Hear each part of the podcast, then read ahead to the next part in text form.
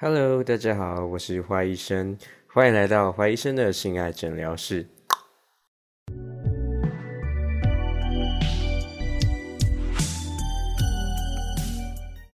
今天这集呢比较不一样，今天这集不会讲性爱方面的东西，因为其实在 EP 零零的时候说过，就我们这个节目啊，虽然打着性爱诊疗室的名号，但其实名称里面有医生这两个字，所以那时候就有讲说会开设除了性爱以外的专栏。那今天呢，就会讲医生解剖学这个专栏的第一篇第一集节目的启动。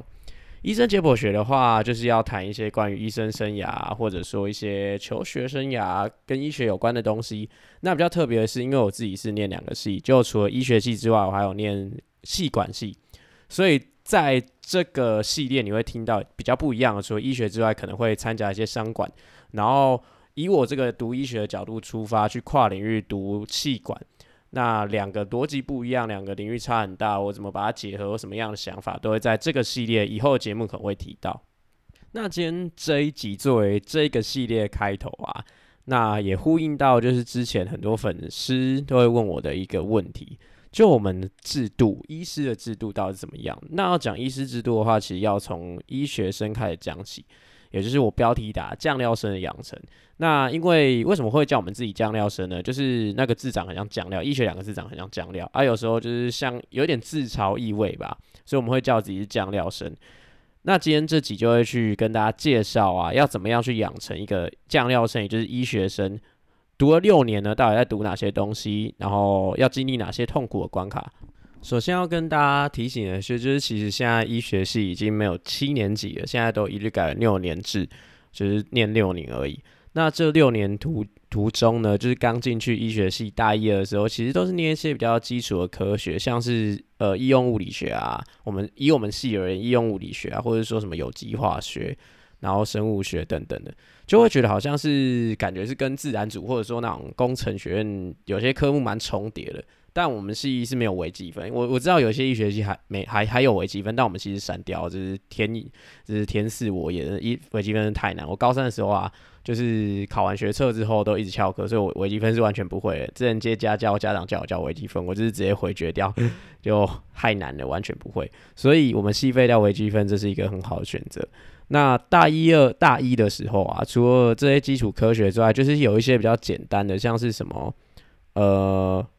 什么公民素养与社会、生命伦理学这种比较人文方面那种比较软性的东西，就硬性的科学知识也没有到很难，然后剩下都是一些比较简单的社会学方面的东西。等到升上大二啊，就会开始有一些比较进阶的自然跟社会科学，像是生物化学。生物化学堪称医学生的地狱啊，呃有字天书，因为它英文字我们可能都看得懂。然后我们念起来感觉好像懂那个意思，可是考卷出来我们都不会写，因为真的考太难了。他都在讲一些人体内啊一些化学物质的化学反应，就是像是什么蛋白质啊、糖类、氨基酸等等。那这些东西是很难的，在高中时候 maybe 很简单，那放在大学医学系的专业科目就变成一个有字天书的地狱等级的难度科目。那像其他的科目，像生物统计啊、公共卫生学这些东西，跟流病就是。像现在公共卫生可能是预呃疾病的扩传播扩散的一些统模模型的统计，或者说预防预防一些疾病的流行有关系。像现在最近很红的流感的疫苗，或者说是之前比较严重的新冠肺炎，像台湾现在比较还好。那这些东西都跟公共卫生学甚至生物统计学有关系。那生物统计也跟做研究啊写论文也有点相关。那再来的话，像我们系还有是普通心理学，普通心理学就有分生分分成是生物心理方面的一些用科学角度去解释的心理学，或者说社会的角度去解释，比较多是名词跟心理学家提出的理论方面的东西。所以大二的话。呃，大多数的科目就是像是进阶自然科学，还有社会科学以及离离扣扣一些零星的选修，跟同时比较偏向建立你更呃更进阶、更深厚的一个自然科学底子，以及更深层的人文素养、社会科学的见解跟视野。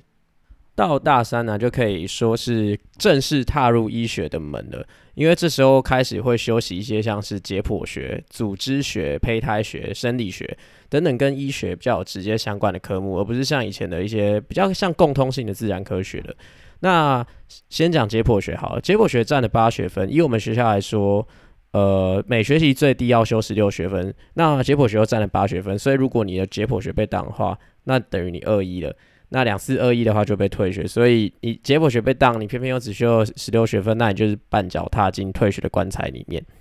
所以解剖学对我们而言是一个会非常重视，然后去好好念它的科目，因为它是在讲述人类从头到脚啊每一个器官、每一个系统。的一些名词、器官的名称啊，然后从巨到巨观到微观都会讲到，就反正就很细，从头到尾的一些肌肉啊、骨骼啊、血管啊、神经淋巴都要背起来。那有些字又不是英文可以直接理解，有些字是拉丁字母，所以很难背、很难理解。刚开始的时候，那课本又是原文书。然后老师上课的时候又会讲的量量，每堂课量又很多，所以一开始的确很难吸收。它的难难处不像之前讲的那个生物化学难在于理解，而是它是难在于量太多复杂难以背诵。所以解剖学的话，我们都会花很多时间。那八学分里面，除了课堂上 lecture 之外，又有实习的时间。那这个实习其实就是上刀，就会有大体老师，也就是人们过世之后，可能捐献他自己的身体，给予医学系的学生作为一个。呃，练习认识人体器官的一个对象，所以我们都是很尊敬大体老师，因为要捐献自己的身体给医学生练习，是实属不容易。那而且医学生在上面都会去对他的大体做一些划刀，或是划开身体，然后去里面拿出器官去看，然后去了解可能肌肉或者血管每一神经的每一条走向。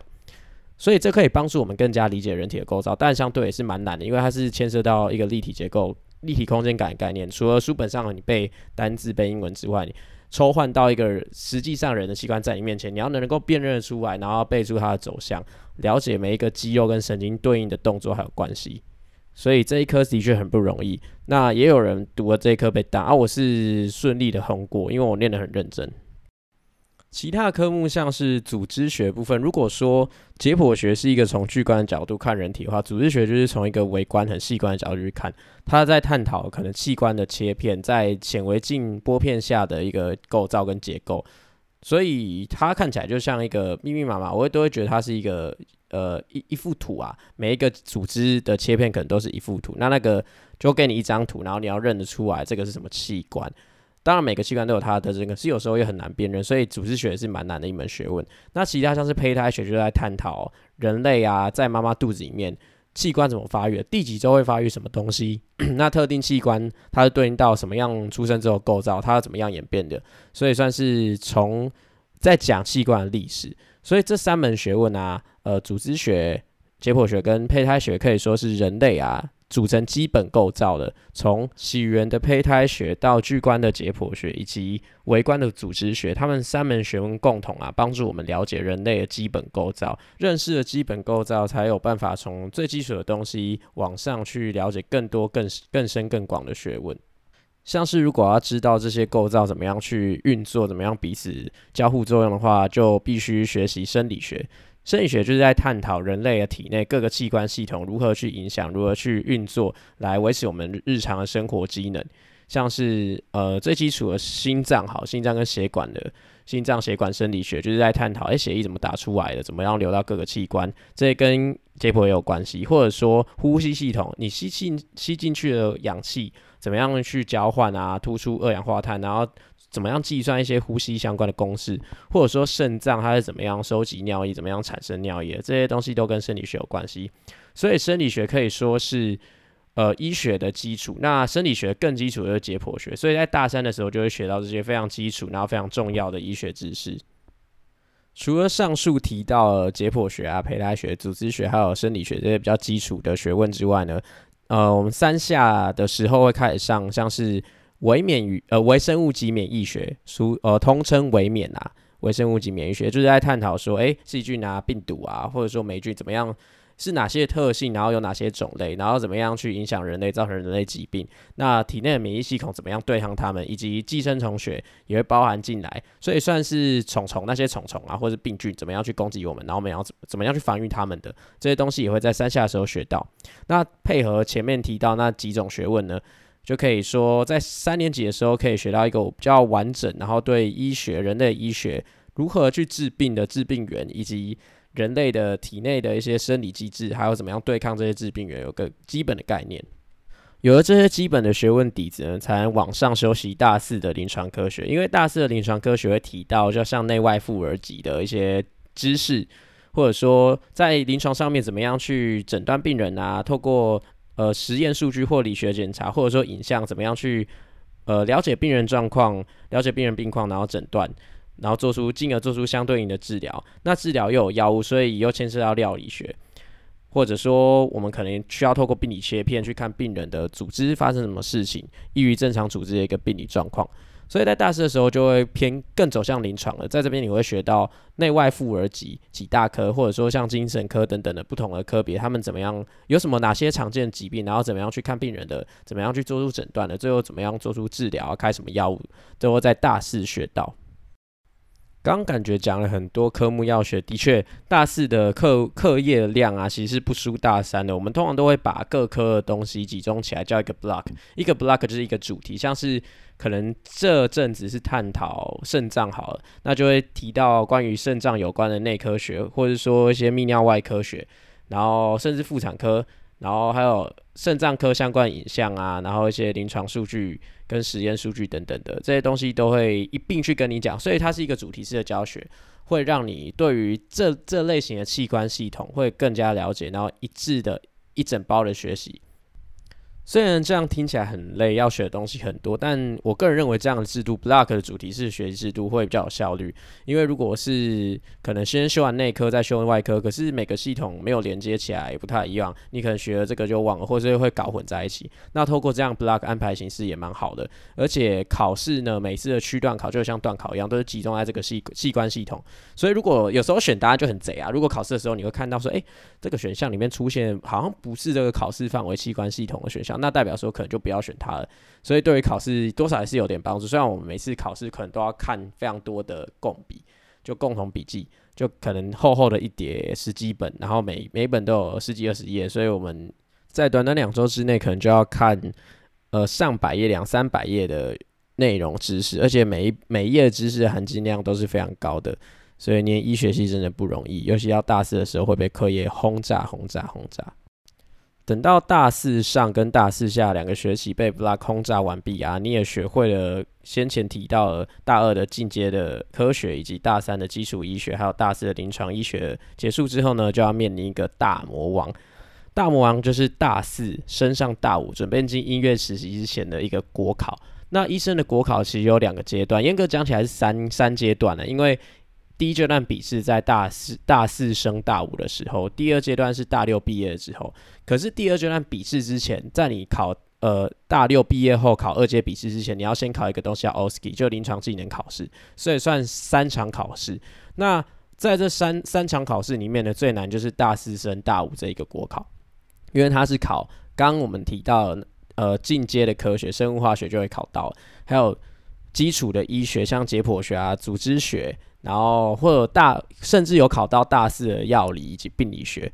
你就可以想见啊，这个知识量何其的繁复，何其的多，要念的东西非常多又难。所以大四国考啊，其实像历年呃，因为寒假跟暑假都各会考一次，就各有一次机会啊啊。我们系通常大部分的医学系就是在暑假时候考。然后有大概有将近，应该说一半多一点人会一次就考过，就是那那一个暑假就考过，所以几乎有快一半人就是考不过，就要到寒假或再考不过的话，就要继续在隔年暑假继续努力冲刺。那像我有认识，他考了四五次才过，啊，有人到现在还是没有过。最低最低最夸张，有某年的寒假的一阶国考只有十几趴通过率，非常之夸张。你可以想见啊，全台湾最聪明的人。都来假设啊，全台湾最聪明的人，可能很多人都爱念医学系。那这群最聪明的人去考这个国考，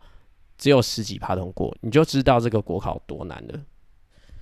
而这个国考其实跟之后大五六的实习没有绝对关系。就算你考不过国考，但你大一到大四的科目都 O 趴都有通过的话，其实还是可以进医院实习。所以有些同学他们即便一阶国考没有过，还是先进医院实习了。那在大五、大二就是我们实习的时刻，我们这时候都会被称为 clerk，就实习医学生。都会说自己是路障，因为老实讲，我们在医院就是什么都不会，然后只会跟着老师当跟屁虫，跟着学长姐当跟屁虫，然后好像很下有其事的去接病人打病历，那其实什么都不懂，然后总是在护理站啊或病房当路障，挡挡路挡住人家去路别人要忙的时候，还有时候借过。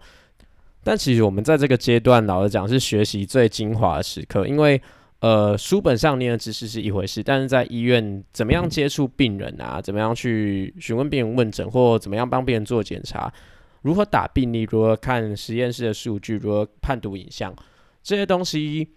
在临床上啊，都是必须学习的重点。那就是要在这两年好好的认真的学习。所以在大五、大六日常啊，虽然会被说是入账啊，但是其实我们还是做很多事情，像是。第一个就是接病人，就可能主治医师或住院医师会分派一些比较简单、没有那么复杂病人跟我们去接。那我们接病人的任务就是去呃 bedside 就是床边去问他的病史，跟他个人资料啊，诶，像以前得过什么病，这次是因为什么疾病而入院的，这次有什么不舒服啊，然后帮他做个理学检查，然后根据我们探寻啊诊查的结果啊，把它打在病历，这是第一个最基本要做的事情，就是接病人。第二个要做的事情就是跟查房老师啊，因为有病房要巡，每天可能固定时段，像早上或是下午，会来他的病房，然后看他的所有病人绕一圈，去看他们今天有没有比较好一点，然后看他们身上管路，如果是外科系的话，或者说他们的一些伤口啊，然后临床症状有没有改善，要不要调药。然后点滴啊，营养状况要不要调整？这些东西都是在查房的时候可以跟着老师学到。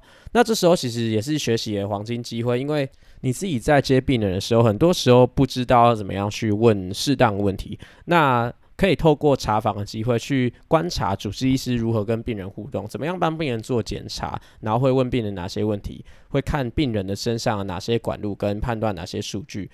去了解说主治医师啊，在临床上面是怎么样做思考的，这个才是我我认为实习最重要的部分。因为读书啊，或者说可能判读数据，或者说看影像，其实也可以找住院医师，或者说去看相关病例去了解。但是临床思路是书本上完全学不来的，而且每一个人的思维都不一样。你跟越多不同的主治医师，你可以学到更多的思维，最后可以汇整成自己的，然后可以参考各方意见。这些东西都有有益于自己的医学实力的提升。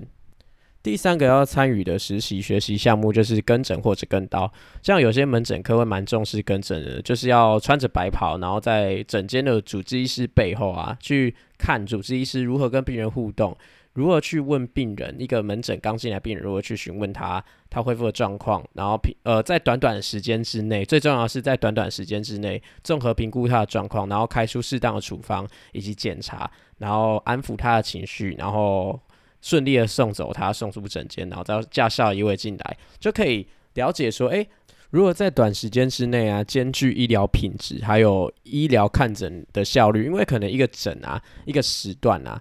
有的医师比较有名，或者他病人比较多，就有上百位病人啊。你要一百位病人塞在可能一个时段三个小时之内要看完，平均一个病人可能也只能看个嗯不到十分钟吧。那这就是考验医师的临床功力。你要在短时间之内找到他的问题，给他适当的处方，又不会有差错，又能安抚他情绪，这真的不容易。那有时候幸运的时候会有出诊病人可以给我们接，就是没有来过门诊，第一次来这边的病人，我们就会去询问他比较详细的资料，然后之后呃问完之后回到诊间报给主治医师听，言帮主治医师省一点时间，可以让他做更精准的判断跟更精准的询问，还有后续的处方开立。跟到的部分的话，就是进开刀房看主治医师跟住院医师如何去对病人动手术。那其实很多时候我们都看不懂在干嘛，因为我们对可能临床的解剖构造没那么熟悉，或者说临床的手术器械还不熟悉的状况下，就让我们看刀，有时候真的会看不懂在干嘛，而且通常都要站着啊，站着一直长时间，有一台刀，一台刀可能就要耗一整个早上，一直站着又很累，所以我个人其实蛮 嗯没有很喜欢跟刀，因为而且我对外科系也比较还好。但有些同学就很喜欢跟刀，那通常会有时候也会遇到一些比较愿意放手的老师，可能会给我们上刀，让我们刷手去刀台旁边做助手，帮忙拉钩或拿沙巡，就是吸烟雾或水汽的一些管子。然后在旁边也偷偷看他怎么开的，他也会跟你讲解我们现在开到哪个阶段啊，然后为什么要这样做，然后有什么变通其他的做法，然后术后有的比较热心的医师也会跟我们讲解再刀相关的一些开刀的适应症，然后这个疾病相关的知识，所以也是可以学到不少东西，就是看只是会比较累啊，就看自己个人的喜好这样子。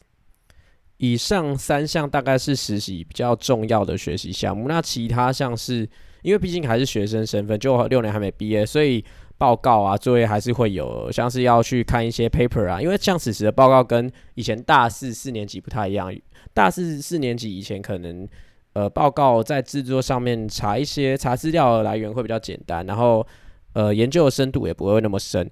但。但是到大五、大六，通常都需要看一些最新的期刊论文，然后报给主治医师、住院医师听。等于说他们也是在跟你学习，所以你报的资讯都不能有错误，然后要很认真的去研读它，然后要花很多时间做报告。所以比大一到大四的报告还不容易做，也是有时候做一些除了一些比较简单的，像是病例的呃撰写，或者说心得之之类的，还是会有一些呃要打文文书报告，也是要查很多论文去佐证你的观点的。那这些东西都很不容易。所以纵观啊，上述大五、大六实习生活，好像很多事情要做很忙。那其实不一定要看你让到科别，有些科别，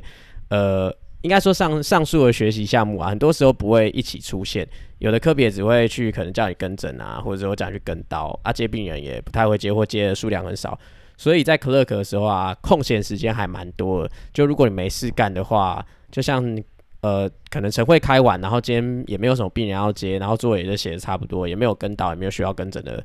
呃行程要跟，也没有会议或没有上课都没有。那这时候我们就会 A A D，所以 A A D 就是自动出院啊，自动出院，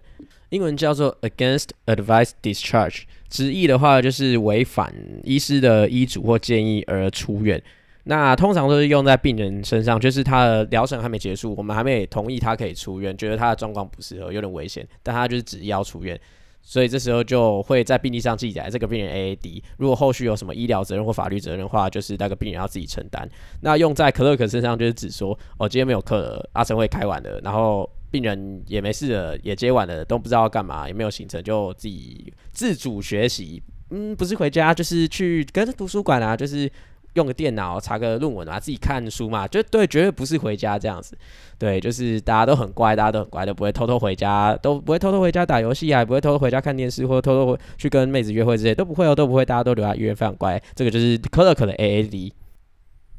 过完浑浑噩噩，不是不是浑浑噩噩，就是认真的学习看书，跟临床老师去看病人，然后跟诊跟刀跟好跟满的一个充实大五大六。到大六下学期的时候呢，就面临到考试了。那第一个面对的考试就是 OSCE，所谓 OSCE 就是呃国家临床技能考试，它会考像是超胃鼻胃管啊、超导尿管的、超 IC 管的、心电图等等的一些临床技能，我们会说它是 procedure 啊。那当初我在准备的时候就很痛苦啊，为什么要练这个啊？这个感觉不会用到，干嘛练？可是我觉得当初有考是好的，有排这个考试是很棒的，因为。我到现在正式当医师啊，一线顾病人的时候，真的会遇到不少的 procedure，而且这些 procedure 都要自己做。如果你去请求支援是可以，可是别人会笑你说不是以前学过吗？那这时候之前那阵子考试为了考试准备而勤加练习、频繁练习就显得非常重要。所以我觉得这个考试很很好的啦，还不错，留下来是 OK 的。而且我那时候也是就一次就高分通过，所以是 OK 的。那你？通过 OSKI 之后呢，才有资格去考二阶笔试。就我们刚刚提到，大四升大五的时候有一阶国考笔试，然后在大六毕业之后会有二阶国考。所以你考完 OSKI，然后把剩下的临床科目实习完毕，也拿到学分，没有变档，没有没有就是绕跑啊，没有去翘课之类的。顺利拿到毕业证书之后，就可以去考二阶国考。那二阶国考考的科目呢，考的是的项目就是大四，刚提到大四那些 block 临床科学，像是内外妇儿及，然后各大科各小科都会考。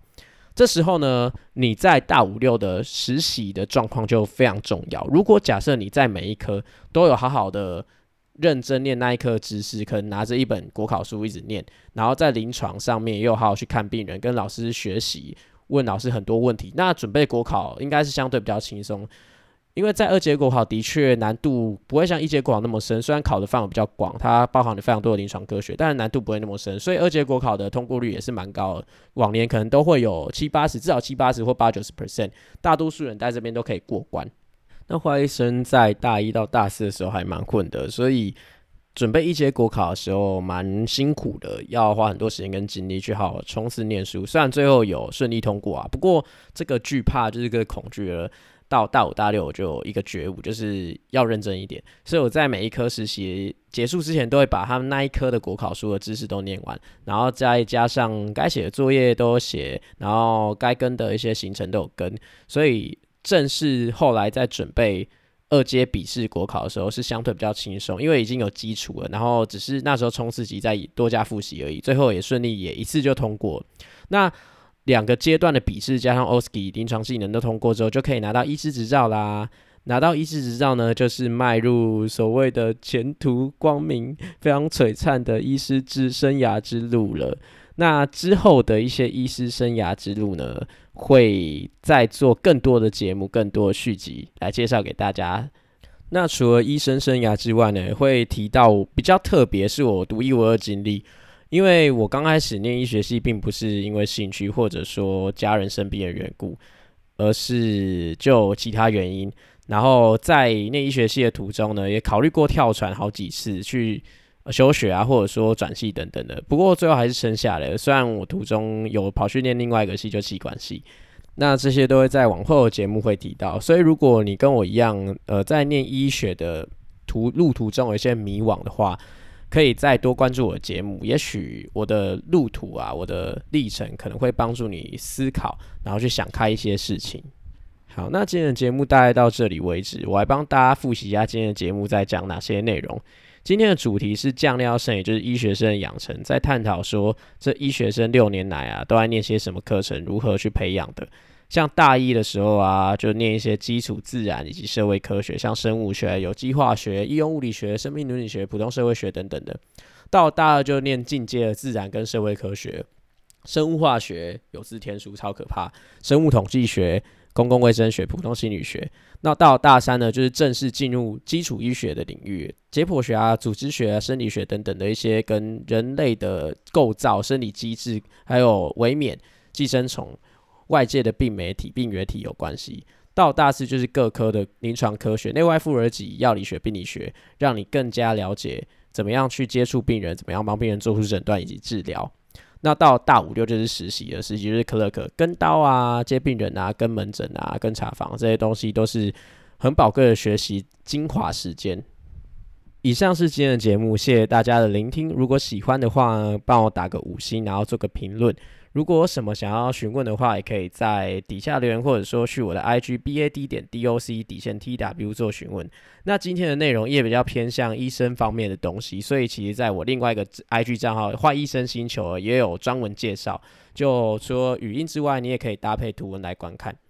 我是坏医生，我们下次见，拜拜。